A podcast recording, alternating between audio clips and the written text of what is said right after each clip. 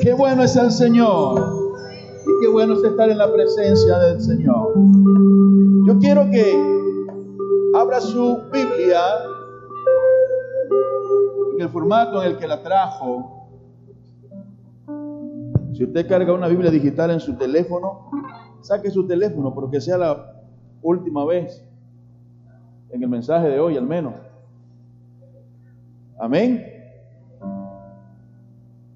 Primer libro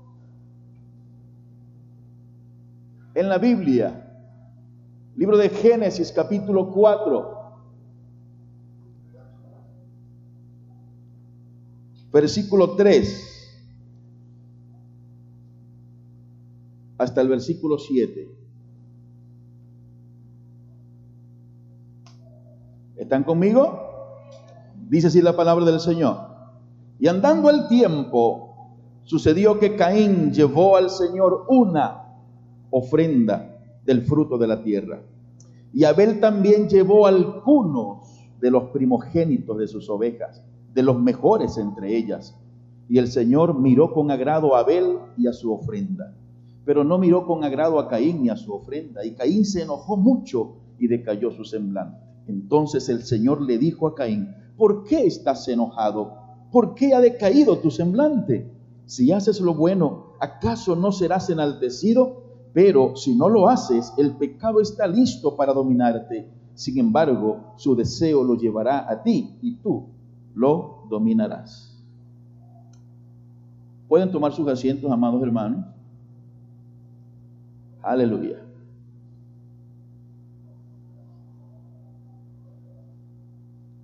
Permítame hablarle en esta mañana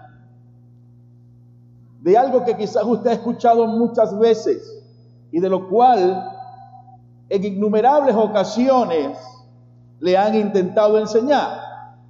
Permítame ser preciso para puntualizar algunas cosas que tienen que ver con lo que ofrecemos a Dios, que tienen que ver con los principios escriturales que definen cómo nosotros podemos o debemos dar a Dios. Leemos en la escritura que después de un tiempo, ese tiempo es el que señala el crecimiento, el desarrollo humano de Caín y de Abel. Ambos se dedicaron para sostenerse a labores diferentes. Dice la Biblia que Caín se dedicó a ser agricultor, a cultivar la tierra y eh, Abel se dedicó a criar.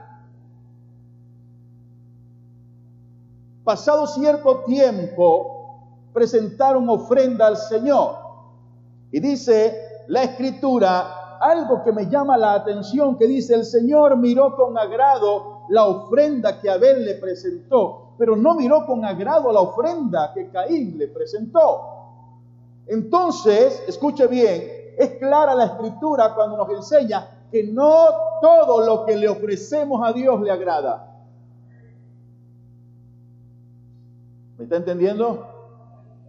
No por el hecho de decir voy a llevar esto al altar del Señor, a la iglesia, quiere decir que de manera directa le va a agradar al Señor.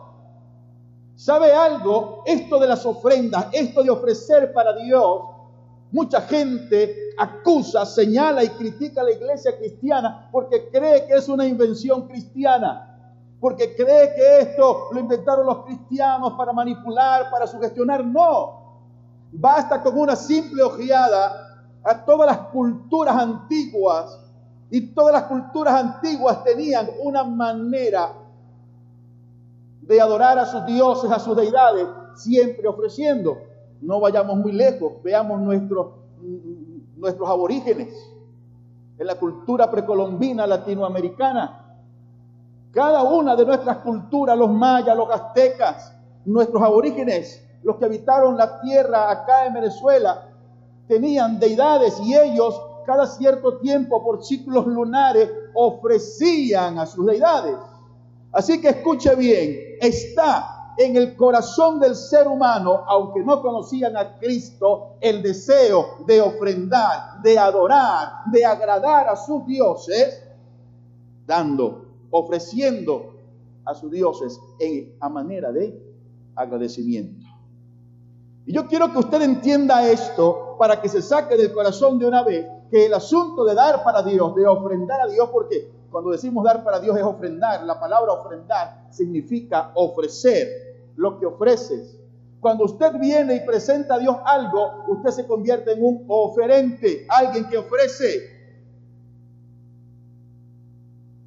Entonces saque del corazón y del pensamiento que nadie más nunca le diga que es una invención de los cristianos. No, desde el mismo principio de la creación, todas las culturas, todas las sociedades han tenido la inclinación de reverenciar, de adorar a sus deidades, aunque equivocadamente ofreciéndoles algo. Oigan, los aztecas sacrificaban personas para agradar a sus dioses, igual lo hacían los incas.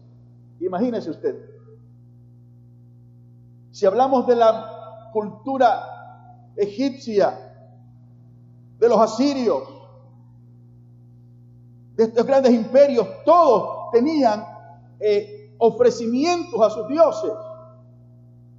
Y señalo esto, ah, entonces pastor, usted está diciendo que, es una cuestión de instinto y de cultura. No, lo estoy diciendo porque no se creó en la iglesia cristiana el deseo de dar. Es cada hombre, cada mujer, desde el principio de las cosas, escuche bien, hubo en el corazón del hombre el deseo de agradar a Dios con lo que le presentaba.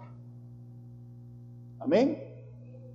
Pero dice la Biblia que Caín y Abel ambos presentaron, no en tiempo, no en el mismo tiempo, sino en tiempos diferentes, presentaron una ofrenda al Señor.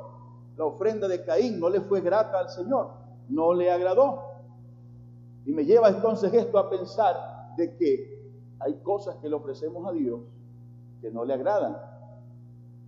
Y de eso yo quiero hablar de manera sucinta en esta mañana. Dios estableció principios muy claros en la escritura para que nosotros podamos entender cuál es la ofrenda, cómo debe ser la actitud del oferente para que a Dios le agrade lo que le presentemos. En primer lugar, quiero que entienda, escuche bien, que la ofrenda, lo que usted ofrece a Dios, aunque a veces no es objetivo, no es tangible, es subjetivo como talento, como un don. Lo que usted ofrece a Dios es en esencia y eminentemente espiritual. ¿Alguien está entendiendo? Lo que usted ofrece a Dios es en esencia y eminentemente espiritual. ¿Por qué usted ofrenda a Dios?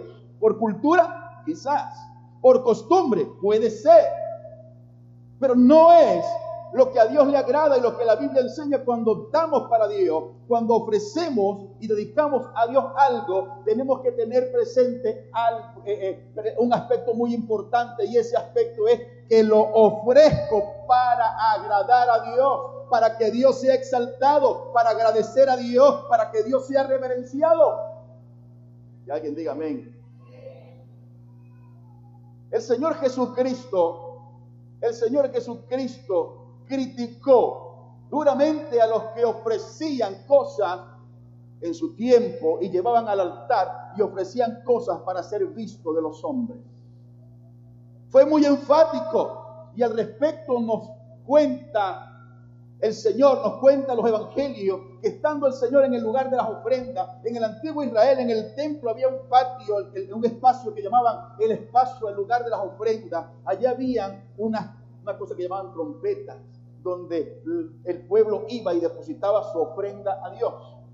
Le llamaban trompetas porque eh, tenían una boca ancha y se iban como un cono cerrando abajo. Y dice el Señor que levantó su mirada y vio gente ofrendando y vio algunos que ofrendaban para aquel entonces las monedas de mayor valor. Y allí las colocaban.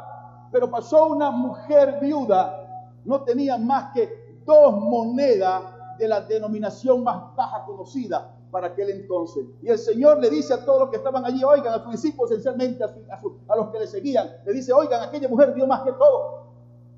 Y quizás algunos de los discípulos dijeron, ya se le corrió la chaveta al viejo. Hmm.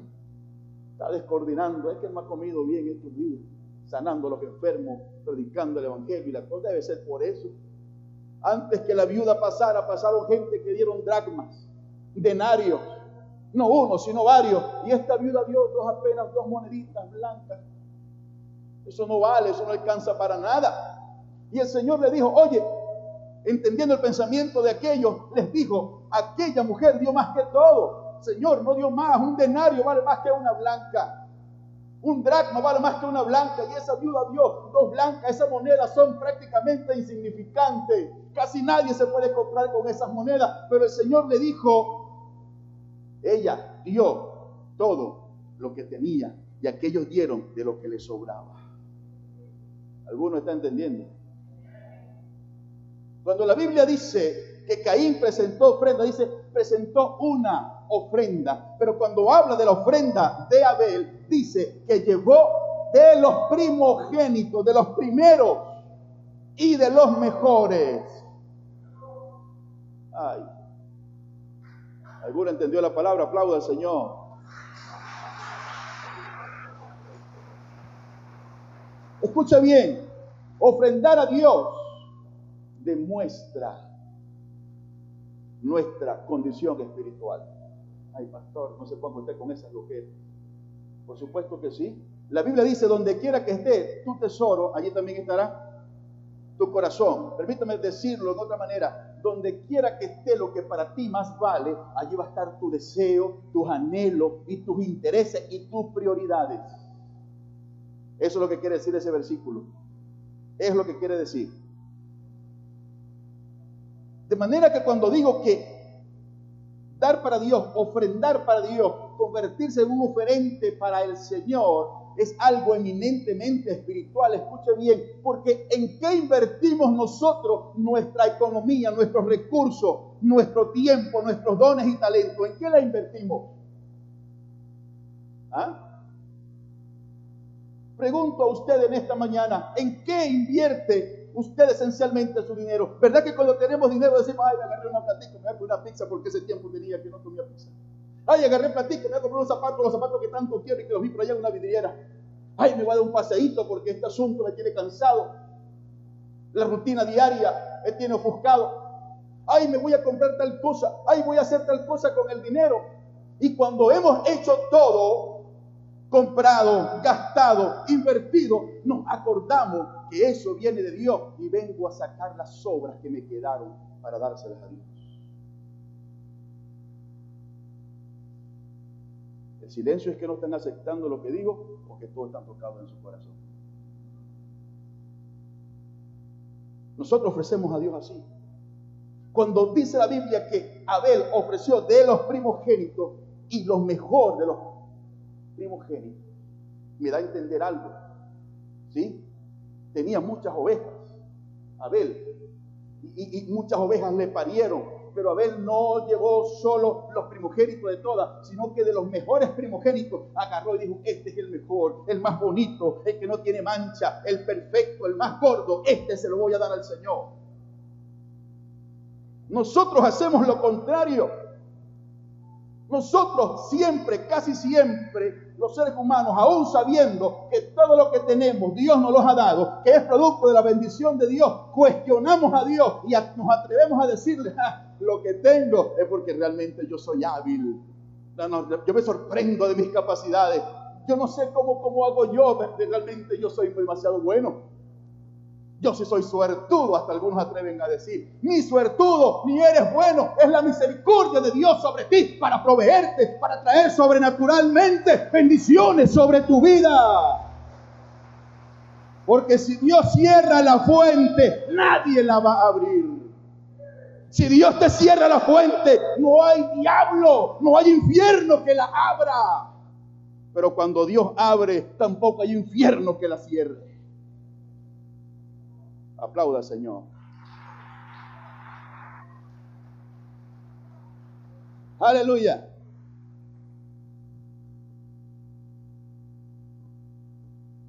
¿En qué invertimos?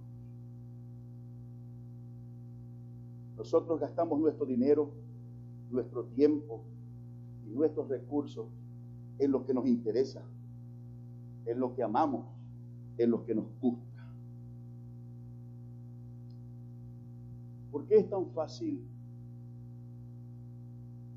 pasar dos y tres horas en una red social? ¡Ay, se me fue el tiempo! No me di ni cuenta. ¿Y por qué cuando estamos escuchando un mensaje de la palabra del Señor, no importa cuál sea, no importa quién sea, a la media hora ya el mensaje está muy largo, está aburrido, ¿qué le pasa al viejo? ¿Por qué?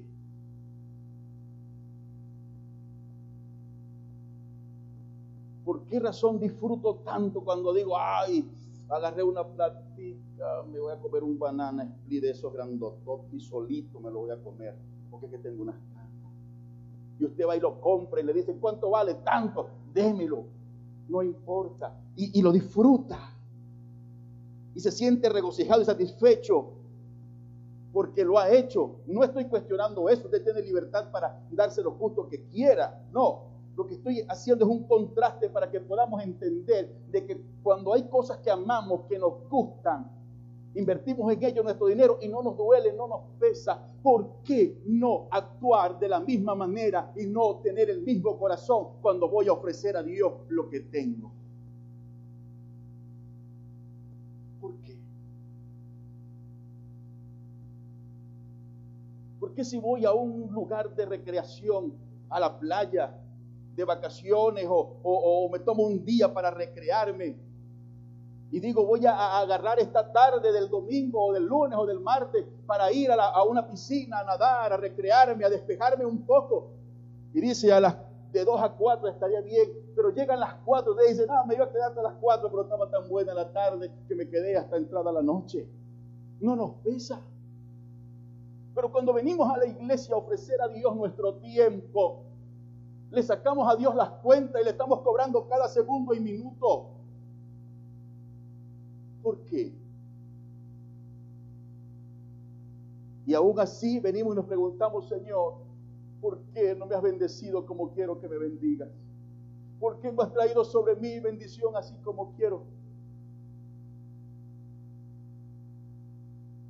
Oiga, no todo lo que ofrecemos a Dios le agrada a Dios.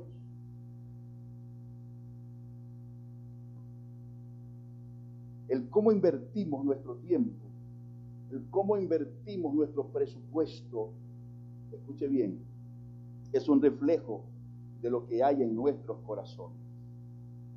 Y nosotros casi siempre, repito, casi siempre damos a Dios luego de que hemos invertido, de que hemos gastado y de que hemos disfrutado de nuestro presupuesto.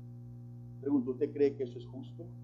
Cuando el Señor dio a Jesucristo, dice que el Padre nos amó tanto que dio, ofreció a usted y a mí, a su Hijo.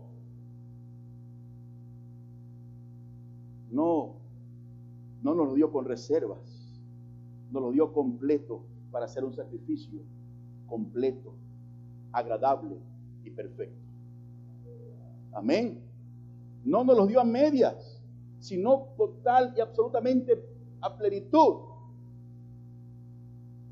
Nosotros agarramos aquí, agarramos allá y, después cuadro lo que voy a darle al Señor porque damos de lo que nos sobra. ¿Usted quiere que Dios bendiga su ofrenda, lo que usted tiene que darle para Dios? ¿Quiere de verdad? ¿Cuánto quiere que Dios le agrade la ofrenda que traen, lo que le dan al Señor, el tiempo, sus recursos, sus dones y talentos. ¿Cuánto quiere que a Dios le haga gratis ofrenda? Entonces no le demos a Dios más las obras. Dediquemos las cosas para Dios como Dios se merece. Amén. Yo le voy a dar a usted una recomendación, si la pone en práctica, amén. Si no, hay gente que, que ofrenda y da a Dios de manera religiosa. Así nos acostumbraron, así nos enseñaron.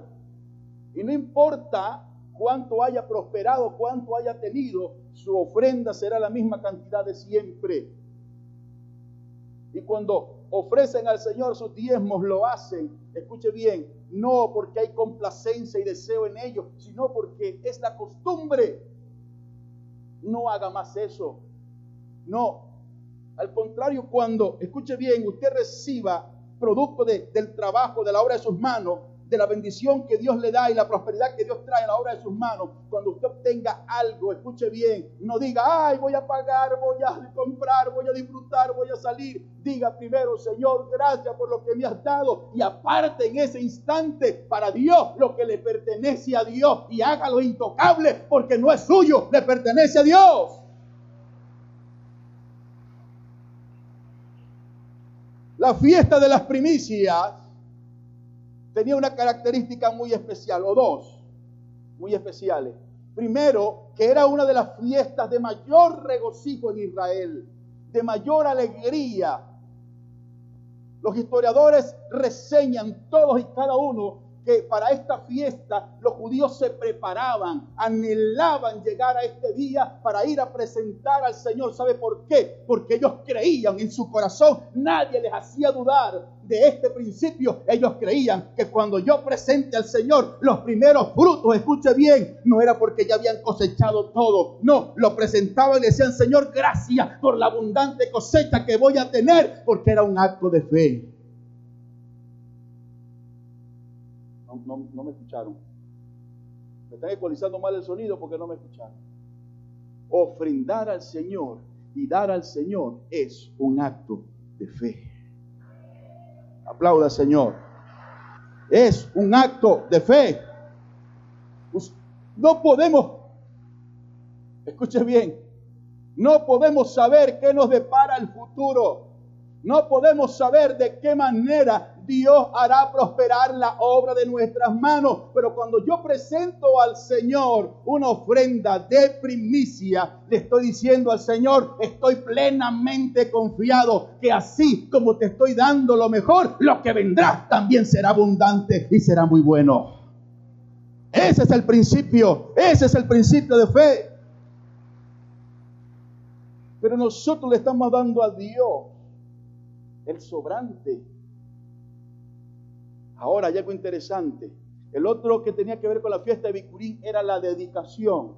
Cuando se maduraban los primeros frutos, no era que agarraban de una vez los frutos y salían corriendo al altar y al sacerdote. No, había un tiempo para eso. Había un tiempo estipulado para eso. No, pero dice los historiadores que se iban como una cinta. Escuche bien, se iban como una cinta y comenzaban a buscar entre los primeros frutos maduros y agarraban y ponían una cinta sobre el fruto escogido, sobre el mejor de los frutos. ¿Sabe por qué era eso? Porque si venía otra persona o alguien más de la familia a cosechar, a trabajar, a labrar, no le diera por comerse el fruto que ya había sido dedicado para el Señor. Aún antes de presentarlo, aún antes de presentarlo, ya había sido dedicado al Señor. ¿Me estoy haciendo entender? Aún antes de presentarlo ya había sido dedicado al Señor. Yo quiero cuestionarle a usted o increparle, emplazarle directamente en esta mañana. Cuando usted ofrenda al Señor, usted la trae y aquí se acuerda, ay, no saqué la ofrenda, ni mi amor, ahí el lápizito ahí, y un lápiz para ver que, que no ni me acuerdo. Bueno, ahí doy algo y la semana que viene cuadro las cuentas. ¿A cuánto les ha pasado así? No estás dedicando la ofrenda al Señor. No estás dedicando lo que le estás dando a Dios. No hay dedicación para Dios. No es de Dios. Quieres cumplir con la ritualidad del que la religión impone. No, es así en la iglesia del Señor. Cuando reciba, dedica a Dios en el momento y en el instante, aunque luego vayas a presentarlo. Ay, no le gustó mucho eso. No importa, es lo que dice la palabra del Señor. Usted está en plena libertad de escoger lo que considere. Amén. La ofrenda, además de que es eminente espiritual, se convierte en una inversión. Una inversión. Una cosa es, para los economistas, los contadores y los administradores saben mejor que yo de estas cosas. Saben que una cosa es gastar y otra cosa es invertir. Cuando usted gasta, sabe que el dinero no va a retornar en ninguna manera, en ningún tipo de bien o de servicio. Usted sabe que no es así. Pero cuando usted invierte, saca parte del presupuesto, inclusive invierte tiempo en cosas, escuche bien, usted espera que esa inversión produzca un fruto. ¿Verdad que sí? ninguno invierte para perder, nadie, a menos en el corazón. Esperamos que eso traiga un fruto. De manera que esencialmente así es la ofrenda, lo que ofreces y le das a Dios. ¿Sabe algo? Yo he tenido en, en mi vida muchas experiencias en las que Dios me ha bendecido a causa de darle a Dios con dedicación exclusiva al Señor.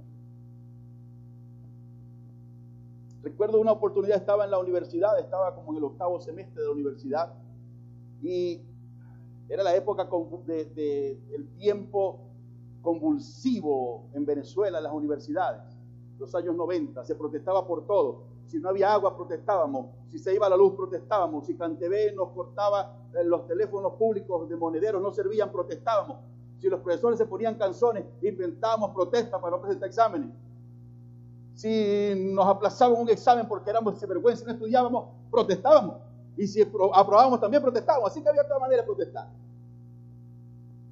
Y en esas protestas los semestres se extendían y cuando llegaba el final de semestre, la universidad decía, no podemos extender más, quieren hasta tal fecha entregar notas para sentar en las actas de control de estudio. Así que los profesores abarrotaban a uno, no veía seis, siete materias, y entonces entregaba exámenes por un lado, exposiciones por otro, trabajo escrito, defensas, proyectos por todos lados. Así que al final del semestre estaba uno abarrotado. Y sabía uno que perder una semana de final de semestre era casi una sentencia de muerte porque le aplicaban a uno, amado hermano, si repetía mucho una materia. No es como ahora, muchachos, lo rasparon.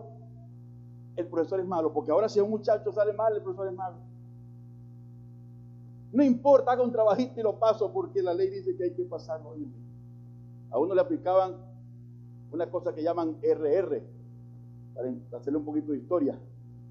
RR, eh, el régimen de regreso al rancho, así decimos nosotros. No, no, no significa, no, RR significa régimen de repitiente. Cuando una persona en la universidad repetía una materia tres veces, le quedaba tres veces, le decían, hijo, tómese un descanso, vaya para su casa un año y después de un año viene y continúa el estudio para ver si es que está muy cansado, está muy ofuscado o es que usted tiene que cambiar de carrera. Le aplicaban régimen de repitiente. Nosotros decíamos, bueno, le aplicaron RR, regreso al rancho. Y había una semana convulsiva de estas semanas, dos semanas, y yo cotejo mi agenda y tengo una actividad que predicar en un municipio en el estado portuguesa. Y yo comencé a conflictuarme, a decir, oye, ¿será que hoy no voy? Y dije, voy. Es mi compromiso antes que esto. Recuerdo que, que me fui me perdí dos semanas. Y cuando llegué, busqué a cada profesor y le dije, profesor, profesora, vine a hablar con usted para ver si tengo la oportunidad de presentar las materias, los exámenes, las evaluaciones. Me decía, ¿y usted qué se hizo? ¿Qué cree usted? Yo les dije a, mis profesores, me acuerdo muy puntualmente, les dije, tenía algo que es absolutamente más importante para mí. Más importante que su estudio, sí, más importante que mi estudio en la universidad. ¿Y qué estaba haciendo? Le dije, estaba como predicador del Evangelio cumpliendo con una actividad, con una congregación. Uno, uno de los profesores, me acuerdo yo, el de Ciencias 1, me miró y me dijo, bueno, bueno, esta semana para que me entregue las José, usted sabe cuáles son. La profesora de ética me emplazó, me daba ética, una señora holandesa, europea. Era tan estricta y tan, apegada a los principios éticos. ¿Saben qué hacía? Tenemos clases un lunes a las 7 de la mañana, eso era diabólico, hermano. Tener clase de ética lunes a las 7 de la mañana. Y ella llegaba a las 6 y 40 preparaba las carpetas, el material que nos iba a a entregar, las diapositivas, todo lo que, el, acetato que tenían, que este necesitaba acetato. Ustedes tampoco conocieron eso. No es que estoy viejo, no, es que los tiempos han cambiado demasiado rápido. Oiga, y se paraba en la puerta a minutos antes de las 7.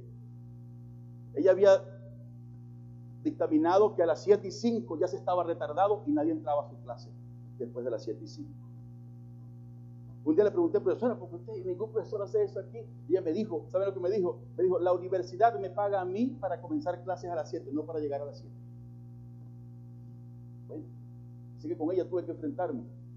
Y recuerdo que le dije, profesora, yo vengo a ver si tengo oportunidad de defender el trabajo y presentar la exposición última. Me dijo, no hay tiempo. ¿Qué estaba haciendo? Mi profesor estaba ocupado en algo muy importante para mí. ¿Y usted qué hace? Yo soy un joven predicador del Evangelio, soy cristiano. ¿Y, qué estaba haciendo? Predicando en una congregación.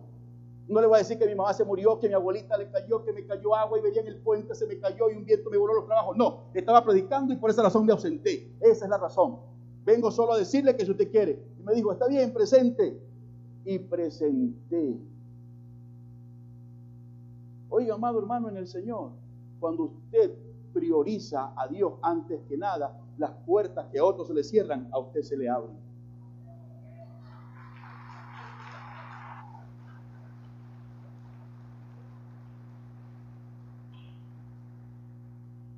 Cuando se entregaron las notas, se publicaron en, la cartera del departamento y todo el mundo tenía una laraca. Aquella tarde, me acuerdo yo, yo llego a la universidad y, voy a buscar, está viendo las notas, me dice, fuimos para allá y cuando llego todos me miraban mal. Yo saludando a todos me miraban mal. Yo dice, ¿qué pasa aquí? ¿Viste tu nota? Me dijo una muchacha.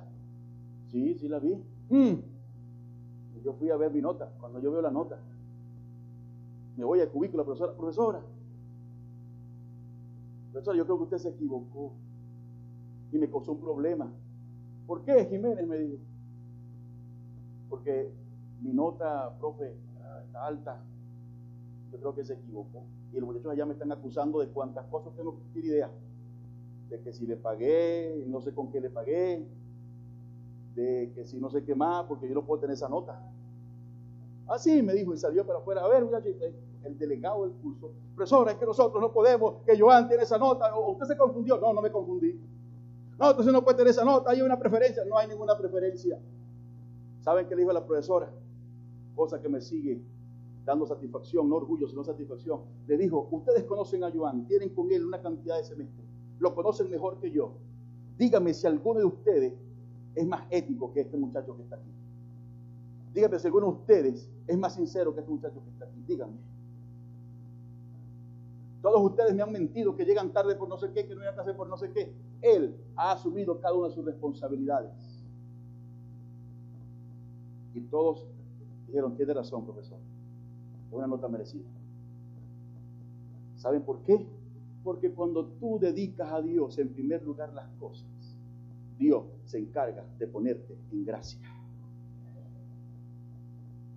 Cuando tú priorizas a Dios entonces lo que a otro les es quitado, a ti te es devuelto. Cuando tú priorizas y pones a Dios en primer lugar, escuche bien, tu dinero se vuelve de goma, se estira y se estira y se estira. ¿Cuántos de ustedes pueden testificar ahora que cuando han priorizado a Dios con sus finanzas, que escuche bien, y dijeron, bueno, será para la próxima semana que debo comprar esto, alguien aparece y te da lo que tú estabas pidiendo?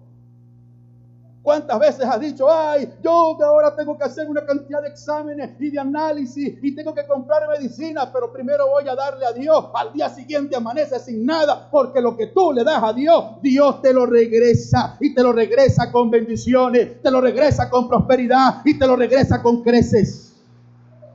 Darle a Dios es una inversión, nunca, nunca es un gasto. Dice la Biblia, el que siembra escasamente, también segará escasamente. Es un principio sencillamente lógico. Si usted siembra 10 matas de maíz y el vecino siembra 100 matas de maíz, ¿quién cree usted que agarrará más maíz? ¿Qué indica la lógica? Y es lo que dice la Biblia. Si entendemos esto y lo ponemos como, lo practicamos como premisa espiritual, que darle a Dios es una inversión, escuche bien, usted jamás tendrá necesidad. Y en ello comprometo la palabra del Señor. Porque no es lo que yo digo, lo dijo el Señor. Amén. Ahora, escuche bien, cuando yo doy a Dios, eso dice de cómo yo concibo a Dios, cuál es mi concepto de Dios, cuál es mi percepción de Dios. Y sabe algo, ustedes saben que me he opuesto diametral y radicalmente contra el concepto religioso de Dios. Soy cristiano porque, bueno, me gusta el asunto y, la iglesia. No se trata de que te guste y te agrade un espacio físico y determinada congregación. Se trata de servirle a Dios. Se trata de honrar a Dios. Ay, no, pastor, ahí sí no puedo porque es que Dios está buscando gente, mire, súper santa, que ni siquiera suspire o respire para no pecar. No, no es eso. Cristo dijo, los sanos no tienen necesidad de médico, sino los enfermos. Usted y yo estamos en este lugar porque nosotros estamos enfermos espiritualmente y necesitamos la cura que solo el Señor puede proveer. Nadie más. Aleluya. Pero cuando yo le doy a Dios, escuche bien, dice mucho de cuál es mi concepto de Dios.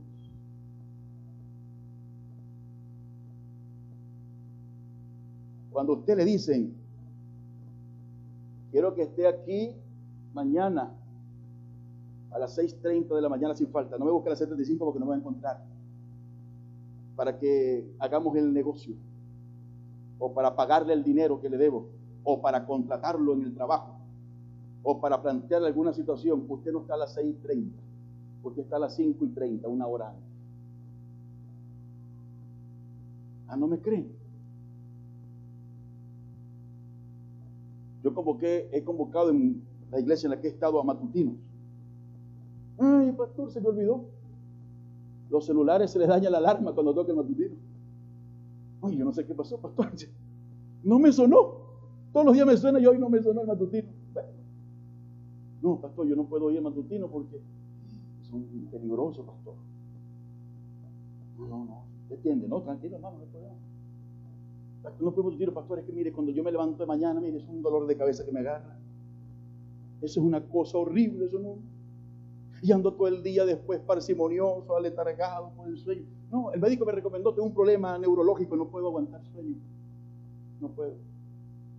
Eh, sí, esas cosas son las que uno escucha. Ya me estoy abriendo aquí con ustedes. Son las cosas que uno escucha, que usted sabe que también las ha escuchado. Pero cuando se hacía cola, hace unos años atrás aquí, que decían, en el gasón mañana hay un combo, tres harinas, dos aceites, cuatro arroz barato. Mira, a las dos de la mañana la veo uno por ahí, no, hombre. No le dolía la cabeza.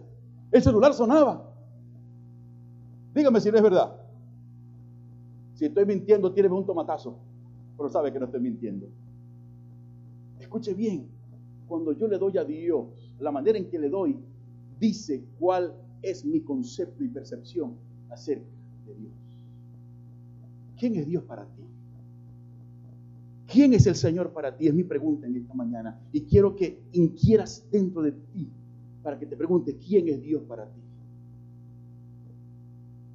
Porque cuando le doy a Dios y limito y establezco condiciones para lo que le doy a Dios, estoy diciendo, no me importa mucho. No me importa mucho. Porque si usted concibe a Dios como lo que es, como el Rey de Reyes y Señor de Señores, como el Señor de su vida, cuando el Señor le convoque, usted va a estar con alegría donde le convoque y a la hora que le convoque. Cuando usted considera a Dios que él, es el Rey y Señor de su vida, cuando usted quiera dar, va a ofrecerle a su Rey y Señor lo mejor, no lo que le sobra.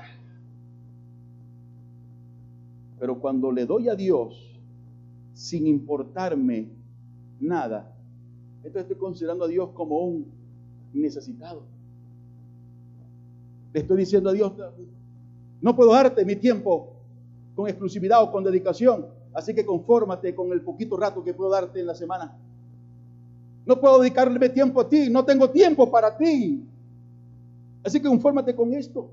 Cuando yo concibo a Dios como el Rey y Señor de mi vida, escuche bien, entonces voy a darle a Dios con todo mi corazón, con toda mi alma y con mucha alegría.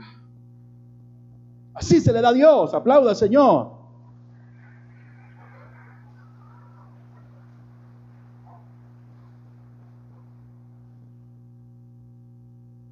Pero algunos conseguimos a Dios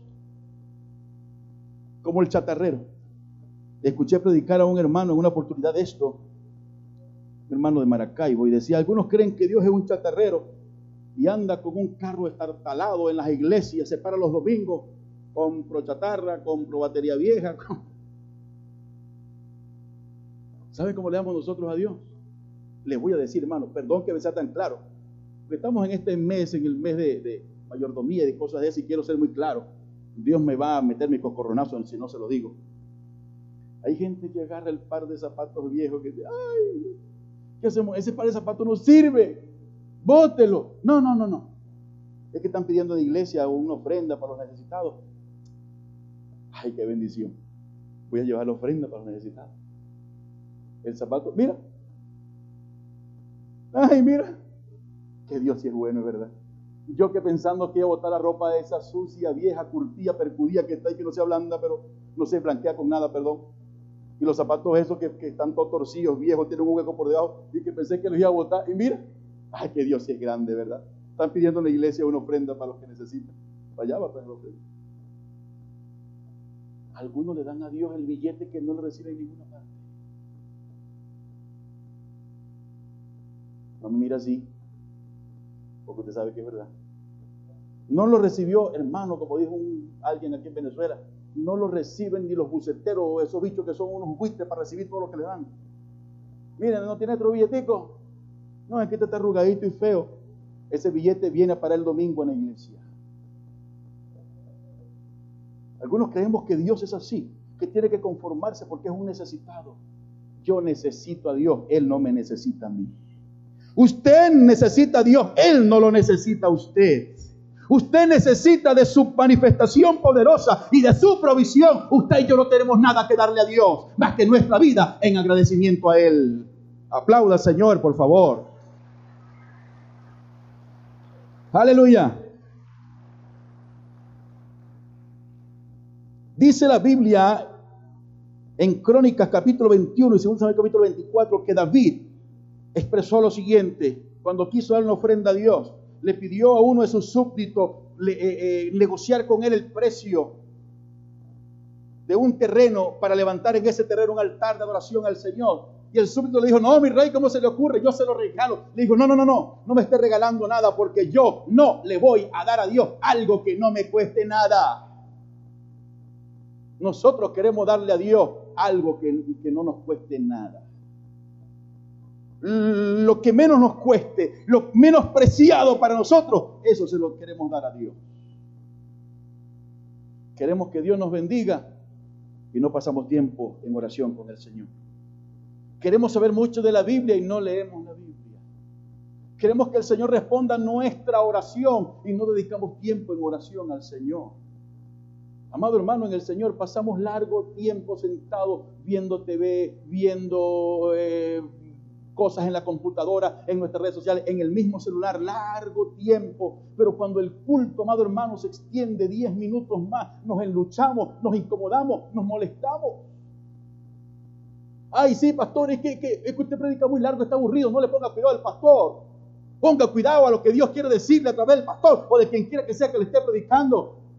No le ponga cuidado a si los músicos desarmonizaron en la canción y si el que canta o la que canta desentona, no preste atención a eso. Usted abra su corazón y sirva al Señor y en adoración a Dios.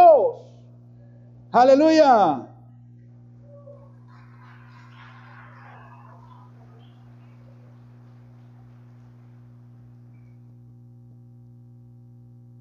¿Cuántas veces usted ha ido a un lugar donde le han dicho, mira, la reunión, el compartir es de, de 3 a 7 de la noche para que caiga quien allá tarde. Llegan las 12 de la noche y están enteritos. ¿Cuántas veces? Ay, hermano, pero eso no pasa en la iglesia. Uno los convoca, mm, mm, el pastor dijo que era las 7, mira, son las 7 y 15. ya le pican los pies a uno, y está uno como incómodo, y sale para allá, para todos lados. Es la verdad. Tengo que decirles esto. No podemos dar a Dios, amado hermano, considerando que Dios es un necesitado. Otro de los aspectos esenciales en la ofrenda, y con esto termino, es la dedicación de la ofrenda a Dios.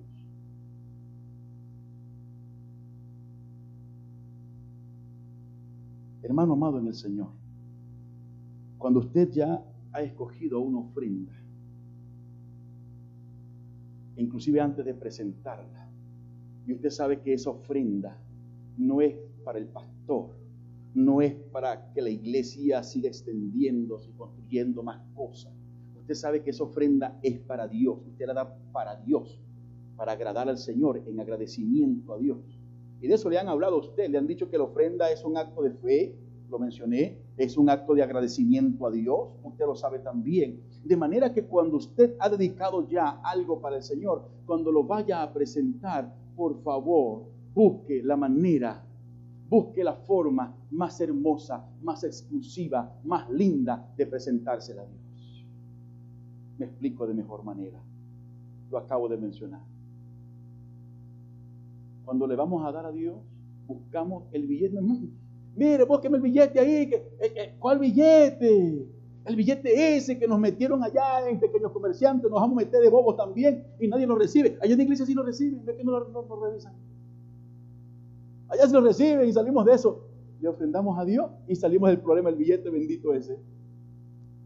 Mire que voy a dar una ofrenda a un hermano. Ese hermano a quien quitó una ofrenda, no le ofrenda al hermano, le da una ofrenda a Dios. ¿Sabe usted por qué? Porque ese hermano, quizás cuando usted siente en su corazón darle algo, ese hermano tiene tiempo orando a Dios por su necesidad y usted puede convertirse en el instrumento de Dios para que ese hermano pueda ver que Dios ha respondido su oración y su fe sea creciente. Aplauda al Señor.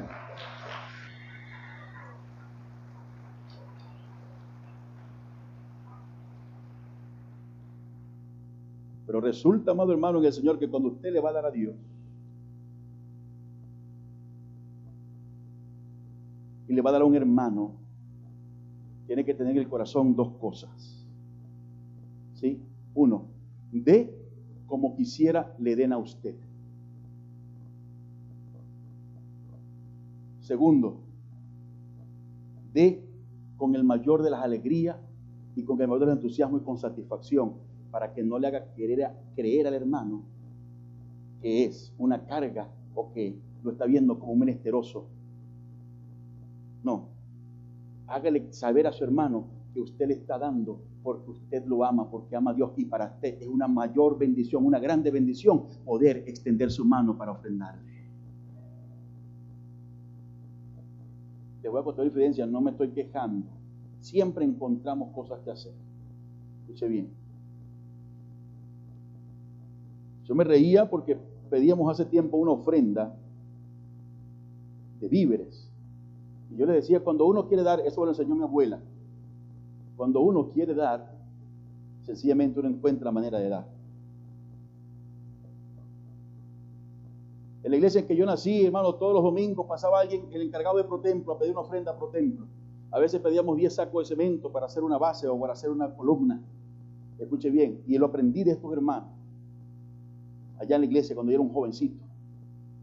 Hace apenas 15 años atrás, hermano. Eso. Están sacando preguntas que cuenta, ¿verdad? Ah.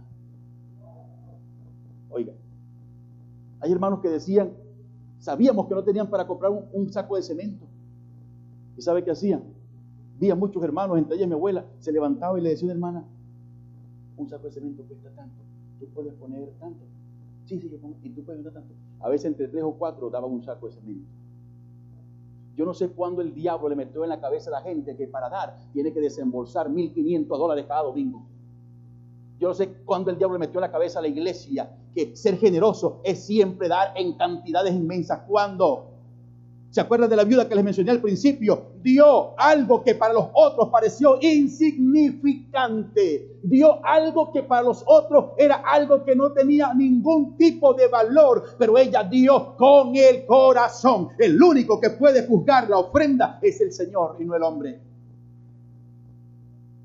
¿Sabe usted por qué? Porque es usted el que sabe si lo que da es realmente lo mejor para Dios o es de lo que le sobra, no importa cuánto dé. estoy haciendo entender? Porque yo puedo agarrar aquí y dar mucho dinero y pelar unos billetes verdes y aquí hacer así para que los vean y los tiro, para que la gente vea y la gente diga, ay, y los que creen en la iglesia que el pastor está con mucho real, digan, ay, el pastor se es chiste. Mire cuánto dio. Quién sabe cuánto tendrás guardado allá, que hasta pelo le habrán salido en la barba a Washington ahí porque tiene tanto tiempo guardado y no quiere darlo.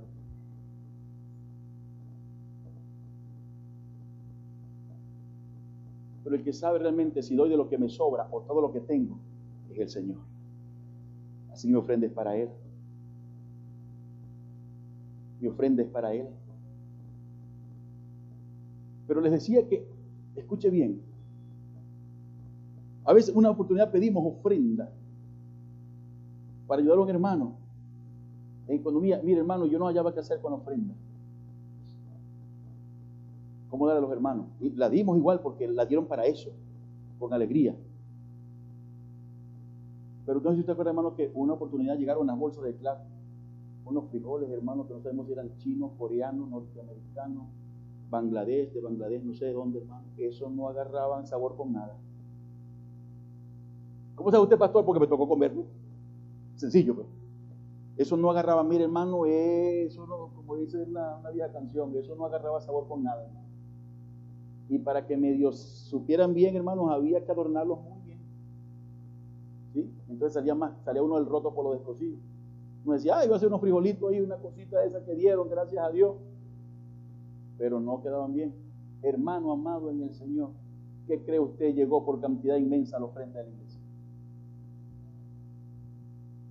Soy claro, porque a nadie le gustaba. ¿Mm?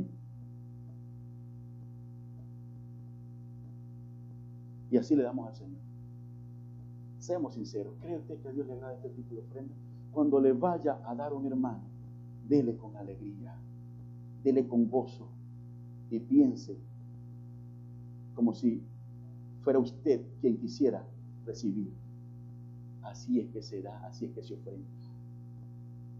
Cuando venga a darle a Dios, piense que usted necesita todo de Dios y Dios no necesita nada de usted y que lo único que puede hacer es dar lo mejor para honrar al Rey de Reyes y Señor de Señores.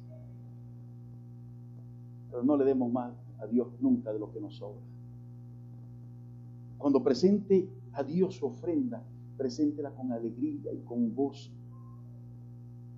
Hay gente que cuando le va a dar a Dios, hermano, escuche bien, hay gente que cuando le va a dar a Dios, hermano, el corazón se les quebranta, se les pone chiquitico y arrugadito, pero no de la alegría, sino del dolor. Hace muchos años había un hermano, no sé si lo hizo bromeando. Estamos en una iglesia, en un municipio por allá, una actividad juvenil. Y él estaba llorando, estaba a mi lado. Y decía, Señor, lo que meta y saque de mi bolsillo, eso te voy a dar con alegría. Y creo que se confundió de bolsillo. En aquel entonces el marrón era lo que más valía. Y se metió la mano del bolsillo y sacó un marrón. Digo, ay, este no era. Sacó uno de 10 que había. ¿Se acuerdan de aquel billete de 10? Algunos lo conocieron, aquel billete de 10 que era como morado. Este sí es, dijo. Este sí es. Así le damos a Dios. Cuando usted traiga algo para Dios, tráigalo con gozo y con alegría, con regocijo. Por eso dice el apóstol Pablo, el que dé, no dé por necesidad, tampoco dé con tristeza, sino que dé con alegría, con regocijo no venga a presentar, si ya ha dedicado, si ha tenido voluntad y deseo en su corazón de dedicarle a Dios una ofrenda, entonces presentes la hermosa, presente lo mejor para Dios. Y no estoy diciendo que llegue cada domingo para que todo el mundo lo vea, escuche bien, si nadie se entera en la iglesia de lo que usted da es mucho mejor. Si nadie se entera es mucho mejor, porque es el principio bíblico. No tenemos que hacer alarde de cuánto damos o de lo que damos. Que sea el Señor que ve en lo secreto que nos recompense en público, porque es lo que dice la Biblia. Pero délo con alegría, lo que sea que esté dando, délo con alegría, amado hermano en el Señor. Los pastores que están aquí, hermano Gustavo, su esposa, hermano Jorge, su esposa, hermano Nabún, hermana Mayra, hermano Jonathan y su esposa. No sé si recuerdan la época en que los predicadores iban a las iglesias y el primer día le pedían permiso al pastor para entregar sobres. ¿Se recuerdan esa época? ¿Sí? Bueno, entregaban, pedían sobres. Los sobres, hermano, para bendición. Usted pone ahí su petición y pone algo más también. Esas eran las indulgencias modernas de aquel entonces. ¿Sí? Yo nunca estuve de acuerdo con eso, de hecho nunca lo, he hecho. Y era una actividad de poner sobres para que la gente ponga. Y sabe, una oportunidad fue un predicador para allá y él iba a estar en aquel entonces las campañas no eran tres días, no, las campañas que predicamos, hermano, la más pequeña, la más corta, perdón, era de diez días. Comenzamos un viernes, sábado, domingo y se extendía hasta el siguiente domingo. Era una campaña corta, porque si no eran 15 días, dos semanas completas predicando. ¿Sí? Y los hermanos tenían costumbre, los predicadores, de entregar sobres para una semana y el domingo siguiente entregaban un sobre. Bueno, el, predicador llegó y entregó unos sobres muy bonitos, elaborados, un ministerio, no voy a mencionar el nombre porque seguro lo conocen, a los pastores que están aquí, ¿verdad? Y, y yo agarré el sobre, hermano, y le puse como cuatro hojas de papel ministro de todas las quejas que tenía y las peticiones que tenía. Pero no le puse ni un medio, hermano. Ni nada, no le puse nada. Era que no sabía, yo no sabía la primera vez que recibí un sobre, no sabía que era que, yo pensé que era que era un, acto de abnegación de él como ministro que iba a orar por las peticiones de los hermanos. No, no, no, él estaba pidiendo, póngale ahí. Y llegó y yo agarré y metí ese poco de Dios, hermano, ahí estaba abombado el sobre. Entonces mi hermano cuando lo vio dijo, mm, santo Dios, el muchacho de un hombre. No, hermano, cuando esta pobre consiguió fue un testamento de queja. Y el domingo me llamó, yo, yo lo atendía a él, me llamó. Y el sobre tuyo. Oye, sí, varón, ayúdeme por favor. No, no, no echaste nada.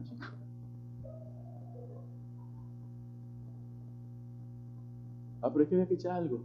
Oye, sí, hermano, es para el ministerio. Pero tú oraste por mí que sea. Por alguna, por alguna. Oiga, cuando demos a Dios, no dé porque alguien lo combinó, lo empezó, le metió, le dijo usted que si usted daba, Dios le iba a traer, usted lo sabe, Dios le va a bendecir por eso. Cuando dé a Dios, dé por razones esenciales y básicas que están en la Escritura. Dé a Dios porque usted está agradecido del Señor. Dé a Dios porque usted tiene fe y cree que lo que usted está dando se multiplicará porque es una inversión espiritual. Dé a Dios porque Dios es su prioridad y dé a Dios con alegría y con gozo. Y aplique el mismo principio para darle a los hermanos. Pónganse de pie.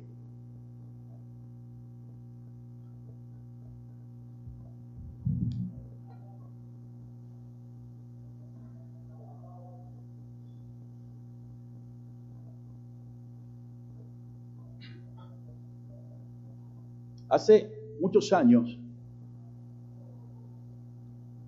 me contó un pastor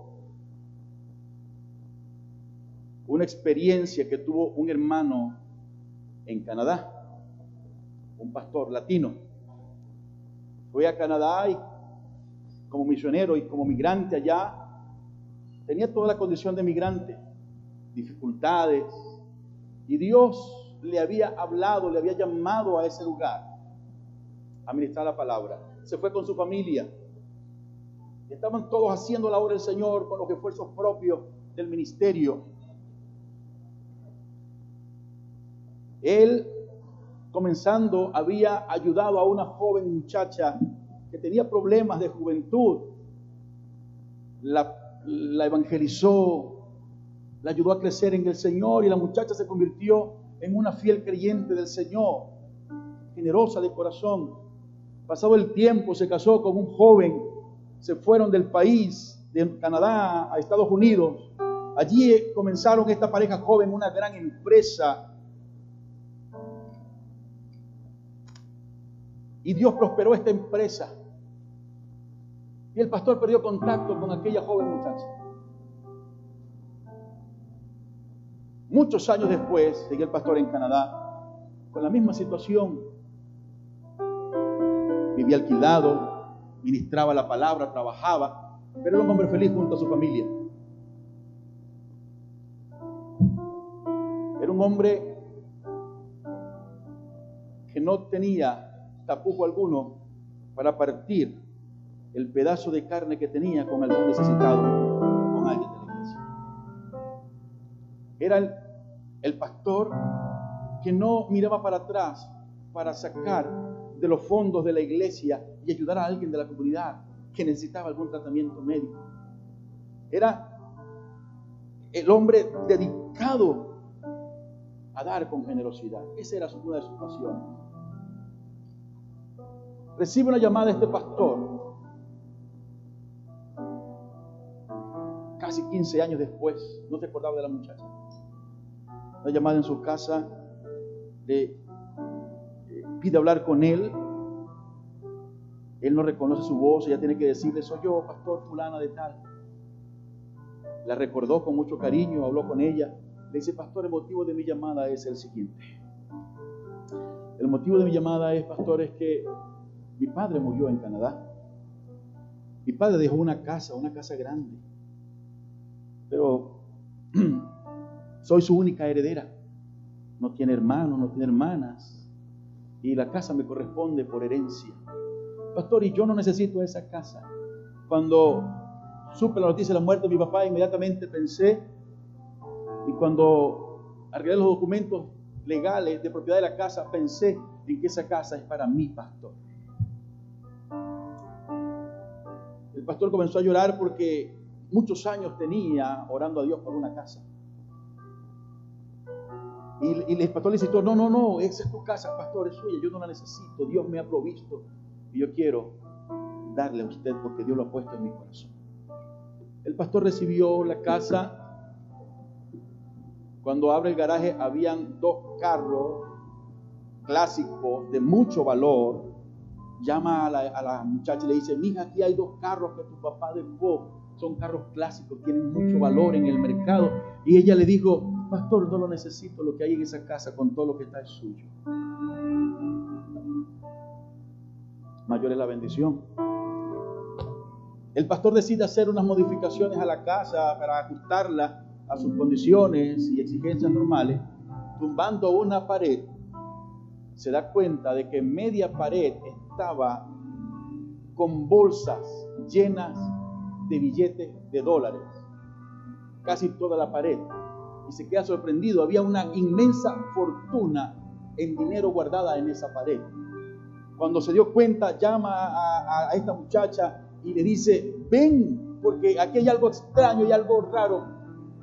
Y le cuenta lo que había encontrado y le dice, ah, pastor, es que mi papá era un hombre muy desconfiado y no confiaba en los bancos. Sabíamos que él tenía ese dinero, lo que nunca sabíamos era dónde. Mi hija, ese dinero es suyo, venga a buscarlo, pastor, lo que hay en esa casa, todo suyo. Cuando tú le das a Dios, escucha bien, cuando tú priorizas y le das a Dios, el pago siempre va a llegar. La honra siempre va a llegar. No hoy, quizás, no mañana, pero siempre va a llegar. Recuerda lo que dice el apóstol Pedro, humillaos pues bajo la poderosa mano de Dios, para que Él os exalte cuando, cuando fuere tiempo no es en tu tiempo ni el mío, pero la honra, la bendición va a llegar a tu vida. Mañana, pasado, el próximo mes, pero la bendición va a llegar a tu vida. Aplauda al Señor.